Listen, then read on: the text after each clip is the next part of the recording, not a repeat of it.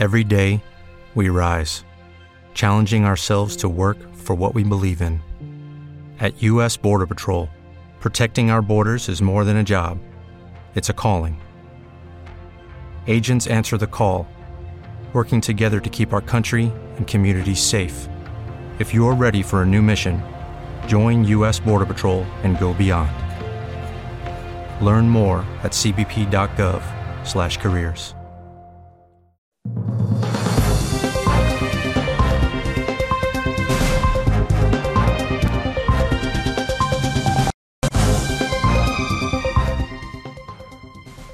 ¿qué tal? Bienvenidos a esta edición de Mundo Cristiano. Es un placer, como siempre, recibirles.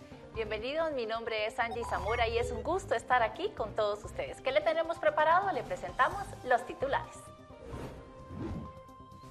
Ante diferentes explicaciones de la brutal masacre en Israel el 7 de octubre, un pastor nos explica el porqué de este odio contra los judíos. Además, ¿cuáles son las particularidades y el estado de la libertad religiosa en América Latina? Se lo contamos en esta edición. Y aumenta la cantidad de nons en Estados Unidos. ¿Cuáles son los argumentos de estas personas para no pertenecer a una religión? Esto y más en esta edición estelar de Mundo Cristiano. Tras semanas de guerra en Israel y tras ver las indescriptibles atrocidades que cometieron los terroristas de Hamas contra israelíes, muchos siguen dando diferentes explicaciones a por qué este odio contra el pueblo judío. El pastor Greg Laurie brindó una explicación muy simple, pero que sin duda va más allá de la lógica de muchos. Algunos dirán que todo comenzó como un conflicto territorial, otros dirán que es una guerra religiosa, y así Muchos intentarán dar razones del por qué Israel fue brutalmente atacado el 7 de octubre, dejando las escenas más impactantes desde el holocausto contra el pueblo judío. Esto ha sido simplemente impactante y horripilante ver estas imágenes de civiles siendo atacados, mujeres, incluso personas mayores que han sobrevivido al holocausto. Y luego niños, más recientemente oír hablar de bebés que fueron asesinados y decapitados, esto es maldad a otro nivel. El pastor Greg Laurie de Harvest Christian Fellowship rechazó las afirmaciones de que Israel está ocupando o colonizando la tierra. Dios dio la tierra al pueblo de Israel para ser precisos y ellos lo que quieren es vivir en paz. Y explicó que esto va más allá de una lucha por territorio, se trata del deseo de destruir a Israel. Esto es lo que Irán, quien está patrocinando a Hamas, ha dicho públicamente y en repetidas ocasiones. Queremos borrar a Israel de la faz del mapa. Es bastante difícil negociar con este tipo de mentalidad. El pastor dijo que este nivel de depravación y atrocidad no se había visto desde los nazis durante la Segunda Guerra Mundial. Entonces, ¿por qué el pueblo judío ha enfrentado históricamente tanta persecución y violencia? Laurie explica que la batalla es de naturaleza espiritual. Satanás odia lo que Dios ama. Dios ama y eligió al pueblo judío. El libro de Deuteronomio, el Señor explica incluso por qué dice, no os escogí porque fuerais más que otras naciones, eras menos. Lo mismo ocurre con todos los que somos creyentes, nos eligió porque nos ama, un amor eterno. Él nos ha atraído hacia sí mismo. Bueno, Satanás odia lo que Dios ama.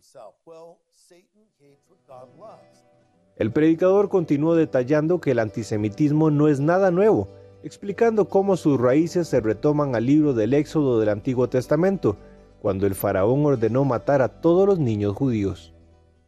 Las parteras judías no quisieron hacer eso y finalmente Dios levantó a alguien para liberarlas llamado Moisés y ellos liberaron a los israelitas.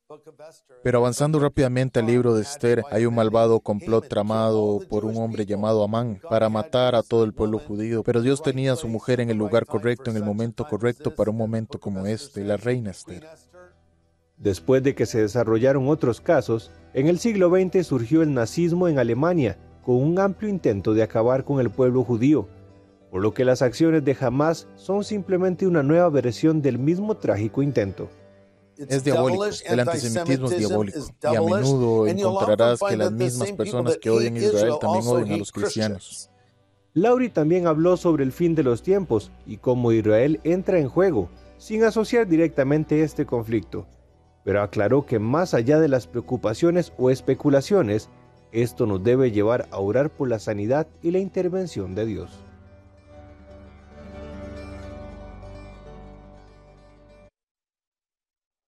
Se le ha llamado el Metro de Gaza, la intrincada red de túneles mortales enterrados en las profundidades de la franja de Gaza.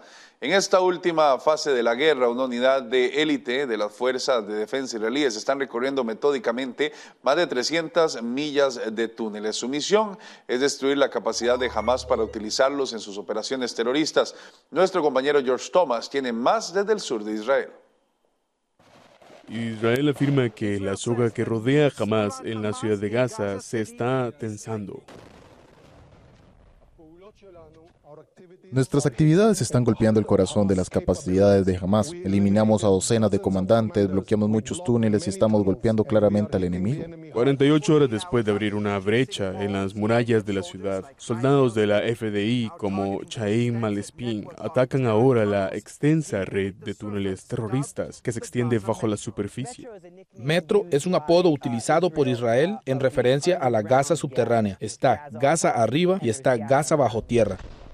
Malespín, que ha servido casi 20 años en el ejército israelí, fue llamado hace aproximadamente un mes para participar en las operaciones militares en la franja de Gaza centrándose en cientos de esos túneles. Malespín forma parte de la unidad élite de Bellahalom de operaciones especiales de la FDI, encargada de demoler las redes de túneles de Hamas.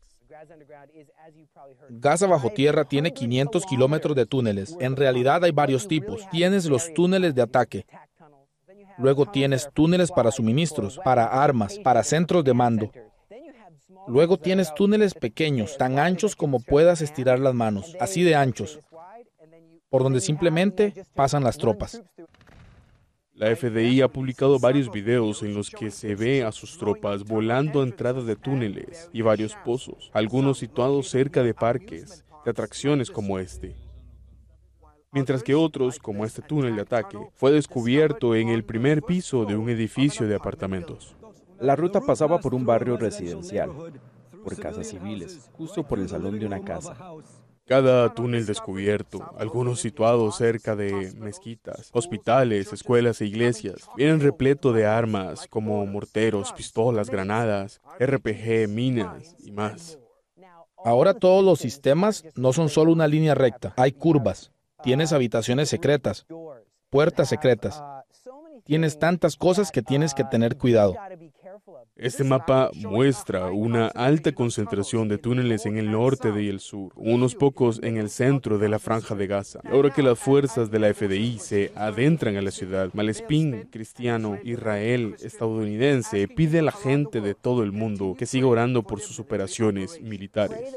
Oremos para que tengamos esa sabiduría supernatural para saber dónde están esos túneles de donde va a venir la amenaza. Y son tramposos, tramposa. Jamás a veces utilizan artimañas. No es como una guerra de guerrillas. Son como la guerra de guerrillas 2.0. George Thomas, News, Sur.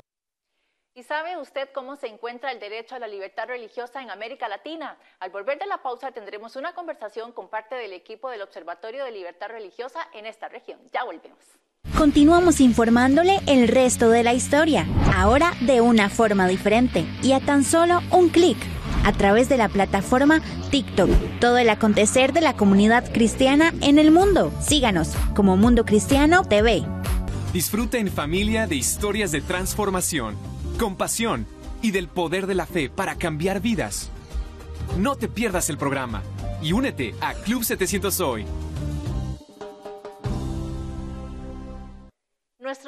Jonathan Villarreal tuvo la oportunidad de conversar con Teresa Flores del Observatorio de Libertad Religiosa en América Latina para conocer cuál es el estado de la libertad religiosa y qué países están limitados en la práctica de la fe. El tema libertad religiosa siempre llama la atención en cualquier lugar en el que como mundo cristiano estamos y por eso estamos contentos de tener a Teresa Flores, quien es eh, parte del Observatorio de Libertad Religiosa de América Latina. ¿Cómo estás, Teresa? Bienvenida. Qué placer estar acá con vos. Bienvenida a Mundo Cristiano. Muchas gracias. ¿Qué tan grave es la situación de libertad religiosa en América Latina? Eh, bueno, eh, el observatorio es un programa que se encarga de eh, investigar, capacitar y hacer incidencia política en tema de libertad religiosa. Y como parte de eh, estos trabajos, estas líneas de trabajo, la investigación ha arrojado que eh, lamentablemente la situación eh, no está mejorando. hay contextos en gobiernos autoritarios, ¿no? como Nicaragua, por ejemplo, Cuba, en los cuales las iglesias están sufriendo limitaciones serias a su libertad religiosa. En México y Colombia podemos encontrar limitaciones también a la seguridad humana de líderes religiosos en contextos de violencia y crimen organizado. Luego también está como un problema muy generalizado la restricción eh, a la libertad de expresión de actores confesionales. Muchos de ellos no pueden dar a conocer sus puntos de vista en base a su fe sobre ciertos temas que son algo eh, sensibles porque son tildados de, bueno, eh, discriminadores o porque están diciendo aparentemente algún discurso de odio. Entonces la situación es seria en este momento. Pero la esperanza en todo caso es que la iglesia, a pesar de eso, muestra señales de resiliencia.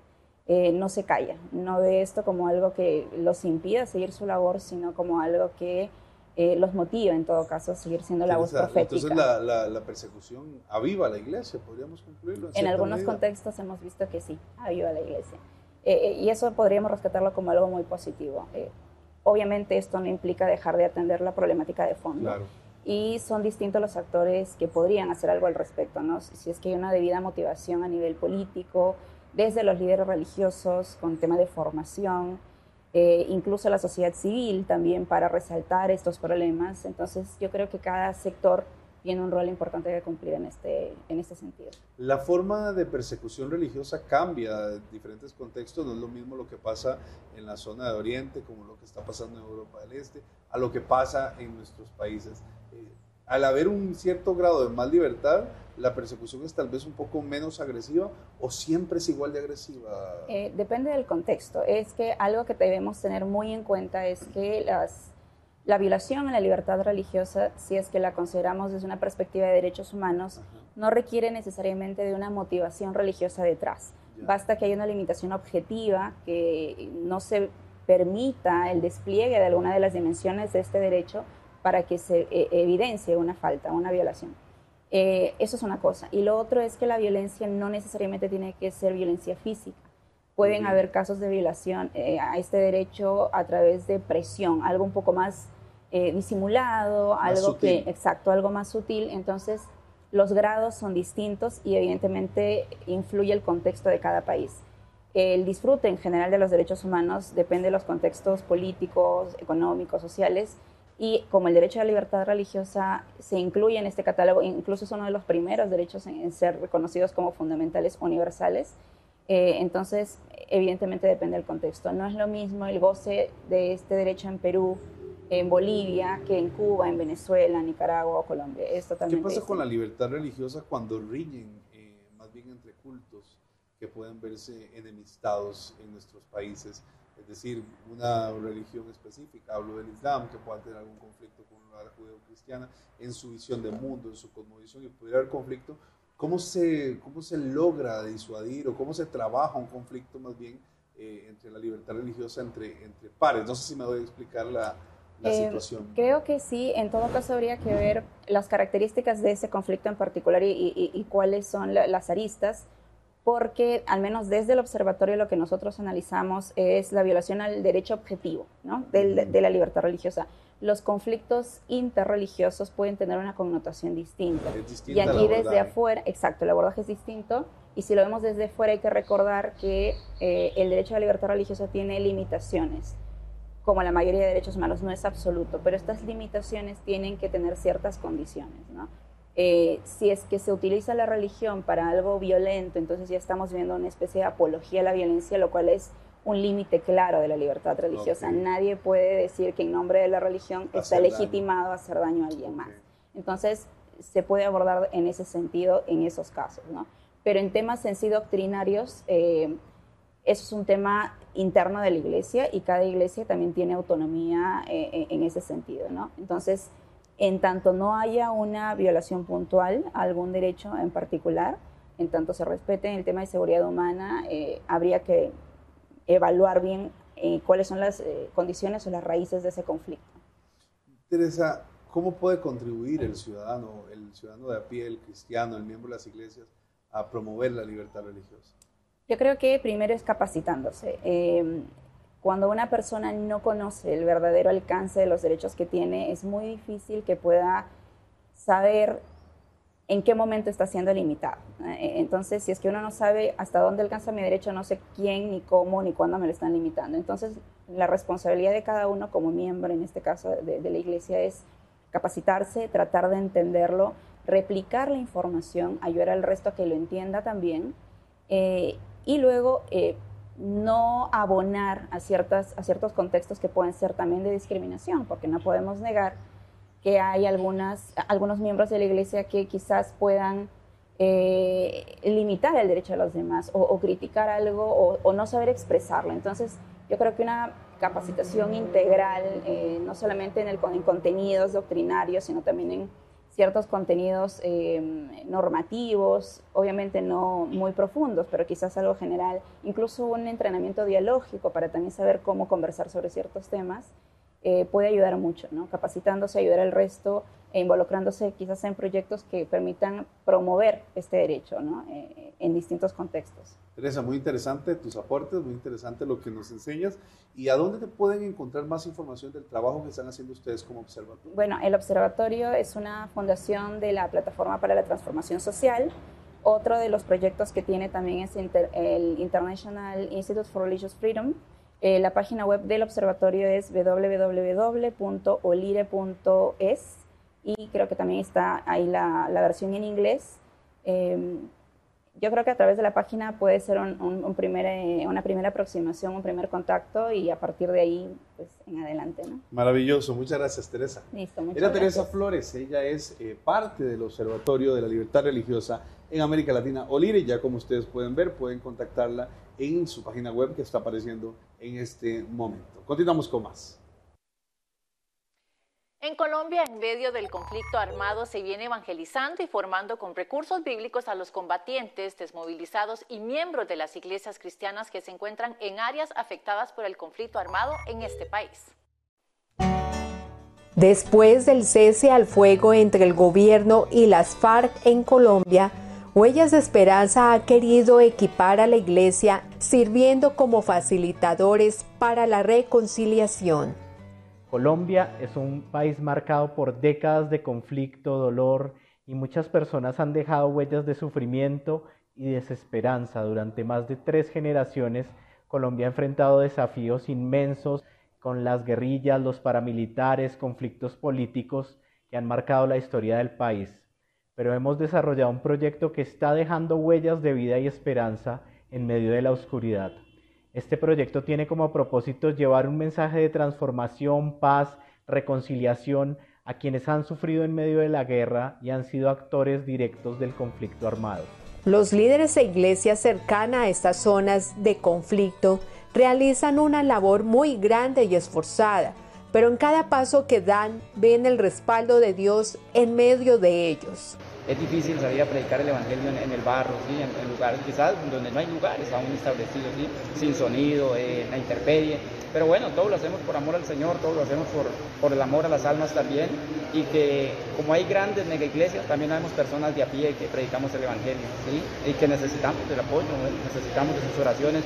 Estamos adelantando un trabajo bien bonito con, con la comunidad, ¿sí? dando a conocer al Señor, dando a conocer que el propósito de Dios es salvar las almas a través del Evangelio. Y es que en los lugares de conflicto armado se necesita oír el mensaje de esperanza que proporciona el Evangelio. Por esta razón, este grupo de personas trabajan para ayudar a los necesitados y comunicar las buenas nuevas de salvación. Tuvimos que huir, tuvimos que desplazarnos, entonces todo eso como que nos alejó y volver a la iglesia a congregarnos porque pues eso es algo muy importante para uno de, cristiano. Prácticamente toda la, gente del pueblo tuvimos que salir desplazados. Mucha gente se fue abandonando sus casas, dejando todo porque el pueblo quedó tan marcado que hasta la gente le daba miedo volver a Mapiripán porque todo el mundo decía, uy, no, Mapiripán no, porque es un pueblo peligroso, si voy allá me matan, si voy allá esto. O sea, todo esto como que deja huella. Ya se han entrenado y capacitado a más de mil estudiantes en convenio con instituciones educativas, teniendo un alcance nacional y haciendo seguimiento y fortalecimiento en las zonas intervenidas. Huellas de Esperanza, a través de talleres de pedagogía para la paz, brinda herramientas para que aquellos involucrados en el conflicto puedan encontrar vida, seguridad y esperanza. Este programa busca transformar vidas, reunir comunidades, promover reconciliación a través de los principios del perdón. Es un programa que une a las diferentes denominaciones cristianas, pues reconoce que la Iglesia en Colombia desempeña un papel fundamental en el proceso de la paz y ayuda a construir paz. Gracias Dios. Gracias Dios. Porque hasta aquí, porque hasta aquí me has ayudado. Mientras tanto, la Iglesia de Colombia continuará trabajando en el postconflicto, afianzando así el proceso de paz. Desde Colombia informó para Mundo Cristiano Angélica Pacheco. Haremos una breve pausa, pero no se despegue que al volver le mostramos cómo en los últimos años ha habido un crecimiento significativo de estadounidenses que no se identifican con ninguna religión en particular. La mejor noticia es que aunque la vida tiene momentos duros, fui la vergüenza de Las Vegas. La más grande vergüenza que alguien haya pasado en Las Vegas es Olga Briskin cuando Juan Gabriel la planta. Siempre puede mejorar. Entonces Dios no solamente me salvó la vida, sino que me libró de la cárcel. Solo hay que decidirse por el camino correcto. Cuando no quieres tu vida y empiezas a entregar tu vida por otras personas, ahí es en donde te das cuenta que vale la pena vivir. Lo que puede suplir Dios, nadie en este mundo lo puede suplir. De rodillas y le dije, Señor, si me dejas salir de aquí un día, yo te prometo que me voy a dedicar a ti y voy a dedicarme a la, a, a la música, que es lo que tú me has dado. Conéctate a Vive Más y experimenta las historias de personas que descubrieron que vivir es mucho más que existir. El amor humano sin Dios no es suficiente para que una relación perdure. Búscanos como Vive Más TV en Facebook y llénate de vida. En los últimos años ha habido un crecimiento significativo de estadounidenses que dicen que no se identifican con ninguna religión en particular o como algunos analistas los llaman los nones. Muchos de ellos son cristianos que encontraron una fe alternativa o que no encontraron en la iglesia lo que buscaban. En este primero de dos reportajes analizamos quiénes son los llamados nones y cómo explican su fe. Si se pregunta a los estadounidenses cuál es su religión, Casi uno de cada tres responde ninguna. A este grupo que no se afilia a una religión en particular se le llama los nones.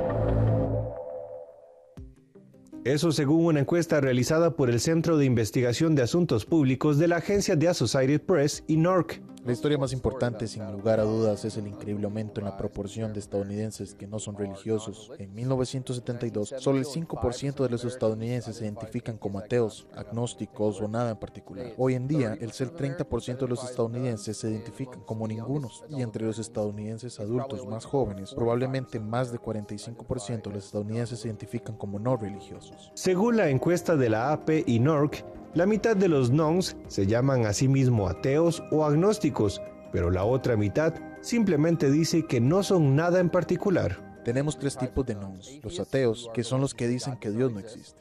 Los agnósticos son personas que dicen que no podemos saber si Dios existe o no. Y luego un tercer grupo que se llama nada.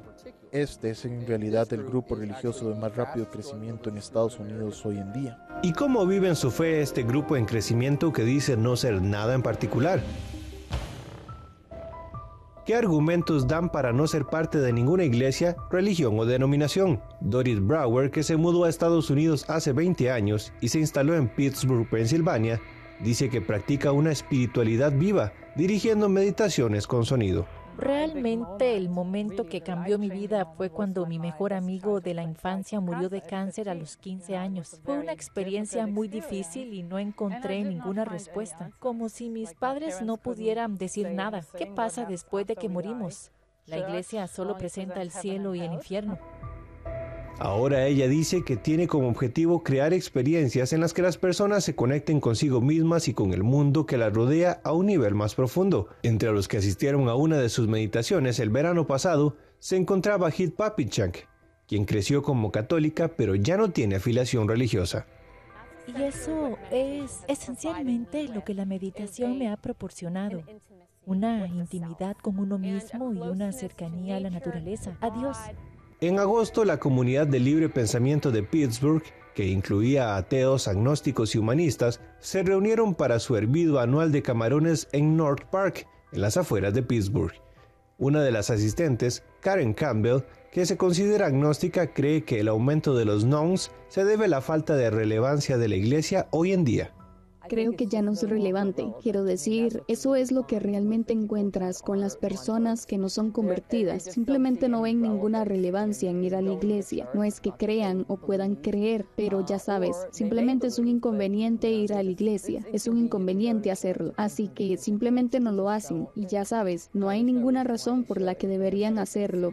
Según el experto Ryan Burke, los nada en particular son menos religiosos que los católicos, los protestantes o los judíos pero son más religiosos o espirituales que los ateos y los agnósticos. Burke, el principal investigador de los Nones, también es un pastor local en Illinois, que ha visto disminuir su asistencia a la iglesia en los últimos 16 años. Cuando veo el gráfico de líneas apuntando hacia abajo, no es solo un gráfico de líneas. Es lo que he visto todos los domingos de mi vida durante los últimos 16 años. A medida que pasamos de 52, 42, 32, 22, 10, esto no es solo un ejército académico para mí, esta es mi vida. Según las estadísticas y sus conclusiones generales, Burke cree que en los próximos 40 años habrá más estadounidenses no religiosos que cristianos. Esta sería la primera vez en la historia de Estados Unidos. Lamentablemente la iglesia no nos hemos enfocado en disipular a las personas, sino que la tendencia más a los macroeventos ha sido una cuestión que ha afectado. Analizamos con el escritor y pastor de la Iglesia Bautista Camino de Fe en Nueva York qué ha estado haciendo la Iglesia mal y qué debería hacer ante el aumento de los no creyentes.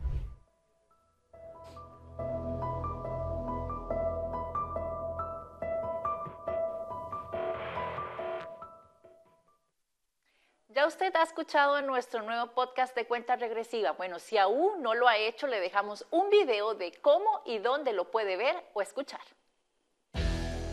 Cuenta regresiva, tu nuevo podcast de referencia para mantenerte informado escuchando el resto de la historia. Muchos dicen es la película que Hollywood no quiere que veamos un obispo encarcelado a quien le han cercenado sus derechos y ha estado presionadísimo. Con noticias esenciales de la semana, presentadas en segmentos en cuenta regresiva, desglosadas en breves minutos de análisis profundo. del tráfico sexual de niños. Es decir, eso es un tema real que está sucediendo y que está afectando. Nos queda el último minuto. Opina y participa. Tu voz cuenta en nuestro espacio dedicado a la audiencia. Vamos a leerles varios de los comentarios de este último tema que precisamente ustedes están hablando. Nos dice por acá Pedro Camacho, nos dice, en Nicaragua no tenemos libertad de expresión y menos libertad religiosa. Escúchanos donde estés o en nuestro canal de YouTube para una experiencia visual. Jonathan Villarreal y Kevin Valverde te guiarán a través de cada noticia y te llevarán más allá de los titulares en Cuenta Regresiva. Muchas gracias por habernos acompañado en esta edición de Mundo Cristiano. Nos vemos, si Dios lo permite, en ocho días. Recuerde buscarnos en todas nuestras redes sociales como Mundo Cristiano.